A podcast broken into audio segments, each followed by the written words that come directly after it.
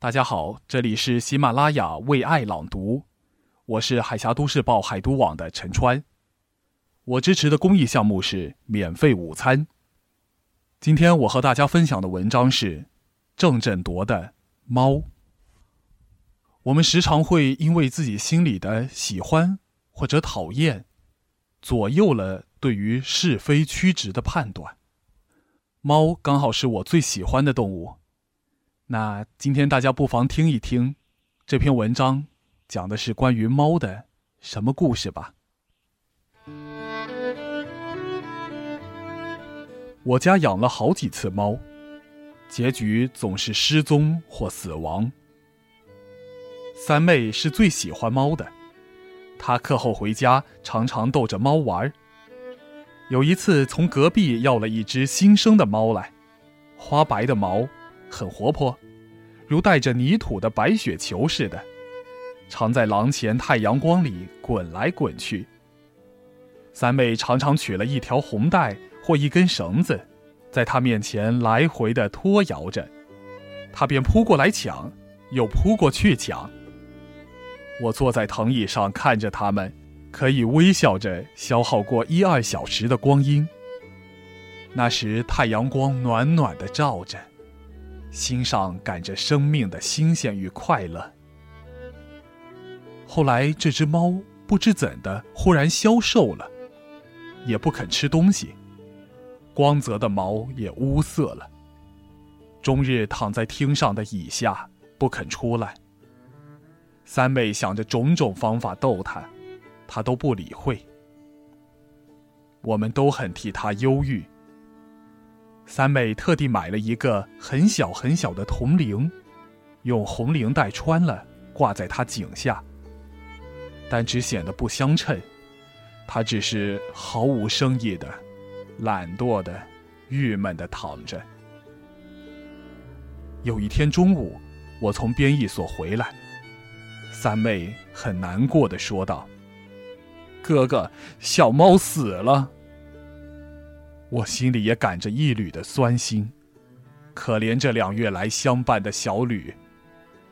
当时只得安慰着三妹道：“不要紧，我再向别处要一只来给你。”隔了几天，二妹从虹口舅舅家里回来，她到舅舅那里有三四只小猫，很有趣，正要送给人家，三妹便怂恿着她去要一只来。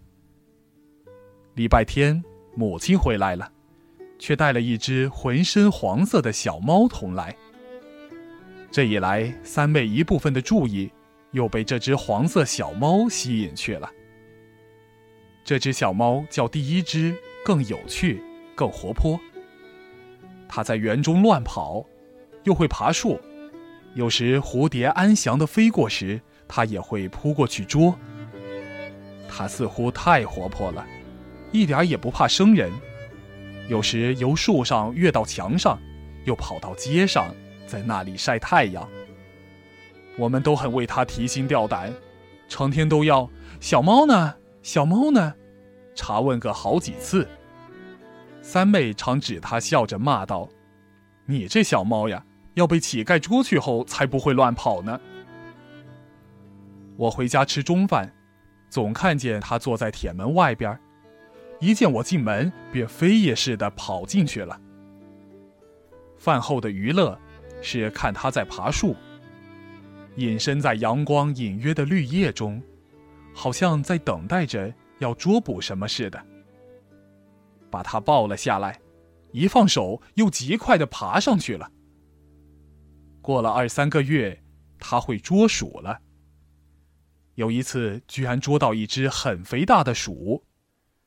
自此，夜间便不再听见讨厌的吱吱的声儿了。某一日清晨，我起床来，披了衣下楼，没有看见小猫，在小园里找了一遍，也不见，心里便有些亡失的预警。三妹，小猫呢？她慌忙跑下楼来，答道。我刚才也寻了一遍，没有看见。家里的人都忙乱的在寻找，但终于不见。李嫂道：“我一早起来开门，还见他在厅上，烧饭时才不见了他。”大家都不高兴，好像亡失了一个亲爱的同伴。连向来不大喜欢他的张婶也说：“可惜，可惜，这样好的一只小猫。”我心里还有一些希望，以为它偶然跑到远处去，也许会认得归途的。午饭时，张婶诉说道：“刚才遇到隔壁周家的丫头，她说早上看见我家的小猫在门外，被一个过路的人捉去了。”于是，这个王师证实了。三妹很不高兴，咕噜着道：“他们看见了，为什么不出来阻止？他们明晓得他是我家的。”我也怅然的、愤恨的，在咒骂着那个不知名的、夺去我们所爱的东西的人。自此，我家好久不养猫。冬天的早晨，门口蜷伏着一只很可怜的小猫。毛色是花白，但并不好看，又很瘦。它扶着不去。我们如不取来留养，至少也要为冬寒与饥饿所杀。张婶儿把它拾了进来，每天给它饭吃。但大家都不大喜欢它。它不活泼，也不像别的小猫那样喜欢玩游，好像是具有天生的忧郁性似的。连三妹那样爱猫的，对于它也不加注意。如此过了几个月，它在我家仍是一只若有若无的动物。它渐渐的肥胖了，但仍不活泼。大家在廊前晒太阳闲谈时，他也常来蜷伏在母亲或三妹的足下。三妹有时也逗着他玩，但没有对于前几只小猫那样感兴趣。有一天，他因夜里冷，钻到火炉底下去，毛被烧脱好几块，更觉得难看了。春天来了，它成了一只壮猫了。却仍不改他的忧郁性，也不去捉鼠，终日懒惰的伏着，吃得胖胖的。这时，妻买了一对黄色的芙蓉鸟来，挂在廊前，叫得很好听。妻常常叮嘱着张婶换水、加鸟粮、洗刷笼子。那只花白猫对于这一对黄鸟，似乎也特别注意。常常跳在桌上，对鸟笼凝望着。祈祷：“张婶儿，留心猫，它会吃鸟呢。”张婶儿便跑来把猫捉了去。隔一会儿，它又跳上桌子，对鸟笼凝望着了。一天，我下楼时，听见张婶儿在叫道：“鸟死了一只，一条腿被咬去了，笼板上都是血。”是什么东西把它咬死的？我匆匆跑下去看，果然一只鸟是死了，羽毛松散着，好像它曾与它的敌人挣扎了许久。我很愤怒，叫道：“一定是猫，一定是猫！”于是立刻便去找它。七听见了，也匆匆跑下来，看了死鸟，很难过，便道。不是这猫咬死的，还有谁？它常常对鸟笼望着，我早就叫张婶要小心了。张婶，你为什么不小心？张婶默默无言，不能有什么话来辩护。于是猫的罪状证实了，大家都去找这可厌的猫，想给它以一顿惩戒。找了半天却没找到，我以为它真是畏罪潜逃了。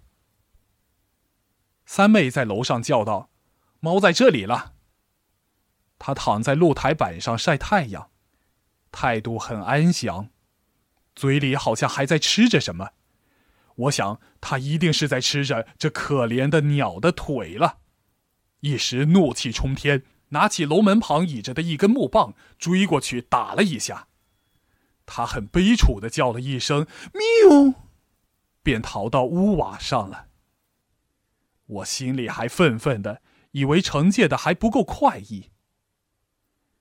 隔了几天，李婶在楼下叫道：“猫，猫又来吃鸟了。”同时，我看见一只黑猫，飞快的逃过露台，嘴里衔着一只黄鸟。